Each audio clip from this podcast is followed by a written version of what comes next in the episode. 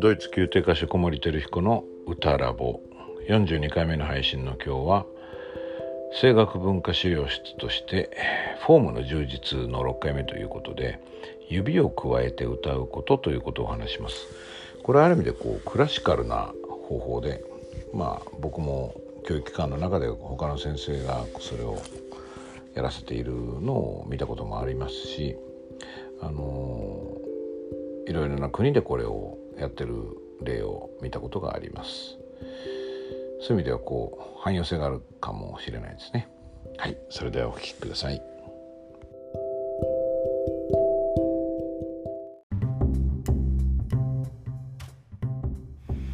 はい皆さんこんにちは。今日は指を加えて歌うという練習法についてお話します。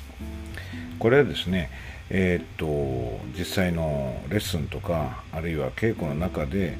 経験したことがある方もいらっしゃるような気がします。僕以外の方もたくさんこれを実践している方を知っています。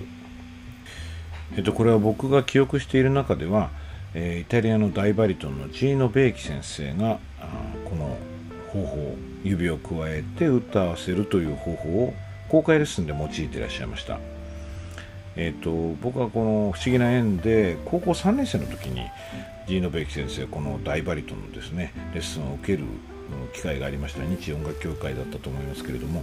その時は僕は個人レッスンを受けてその数年後にベイキ先生がもう一度日本にいらしてですね今度は公開レッスンをあの聞かせていただいたんですね。その時に僕自身は受講せずえー、客席でその公開レッスンを聞いたんですがやはり高音のチェンジがうまくいかないバリトンに対してこの方法で指導をしてらしてそのバリトンは見事にあのチェンジしてきれいにジラーレした高音を聞かせてくれるようになりました。えーとまあ、どういうことをやるかというと単純ですねその言った通りで指、まあ、指を加えるのがちょっと衛生的に抵抗があるようだったら、まあ、人によってはこうペンを加えたりするのも見たことがありますけれども歯の間に指なりペンなりを挟んで歯がその指とかペンから離れないように要するに口をあまり開けない状態で歌い続けることです。えっと、これですねあの指なんか加えてるとちゃんと言葉が発音できないと思ったりするもんですけども意外にそうでもないです。このような状態でちょっとベロがね舌が萎縮したりはしますけども結構動かせます。それに大体唇はですねあの歯に何かを挟んでいても動かせますので、まあ、ちょっと変な音になりますけれどもそこは我慢してとにかく口をあまり開けないということがまあ目的ですけども、まあ、口を開けないようにと考えるよりは指を加えてその指があ指から歯が離れないようにするということですね。まあ、えっと、これの効果を先に説明してしまうと、まあ、意義も薄れるのかな何も知らないでニュートラルに、えー、実行することにある程度の意義はあると思うんですけれども、まあ、こういうクリップの性質上ある程度説明せざるを得ないですね。前もって。えっ、ー、と要するに下顎をあまり開かない。口をあまり開かないことによって普段、えー、使っている口の顎の状態が変わります。これは制限は自由を生む。あるいは制限は秩序を生むというような、まあ、大原則から来てると思うんですけれどもえー、口顎の動きを制限することによって本来動いてほしい、えー、本来機能してほしいところが機能していないケースで非常に良い改善が期待できます、まあ、パターンとしてですね僕の経験から言うとチェンジがうまくいってない人には非常に効果があります、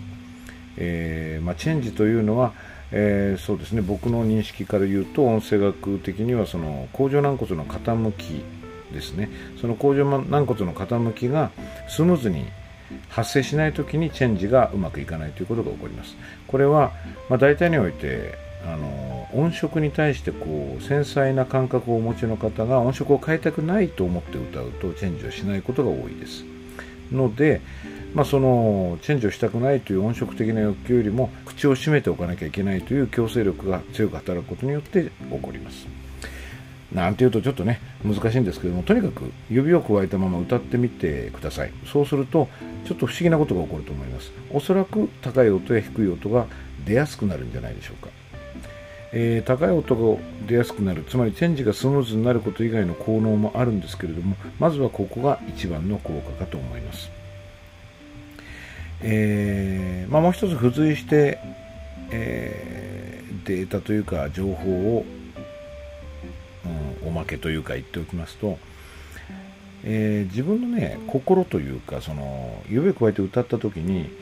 このその状態に身を任せるとですね口の中の空間の広がりに変化が現れるはずなんですね。今まで上下に開いてたものが上下の広がりを禁じられることでどっか他の方向に自動的に広がろうとするはずです。あなたの本能が働き始めます。その本能にですねぜひ従ってみてください。おそらく僕の、えー、予想ではまあ、もちろん人によってケースバイケースなんですけれども後ろの方向に広がろうとすることが多いんじゃないかと思います。これは何を表しているかこれは何の表れかというと、まあ、本来声帯というのはその甲状軟骨と比列軟骨で前後に引っ張っているものですね。その後ろに引っ張る比列軟骨の動きが非常に重要なんですけどもこの比列軟骨の動きが阻害されていることがままありこの口を開けられないという制限をすることによってですねもう嫌が王にもそれをしないとも音程が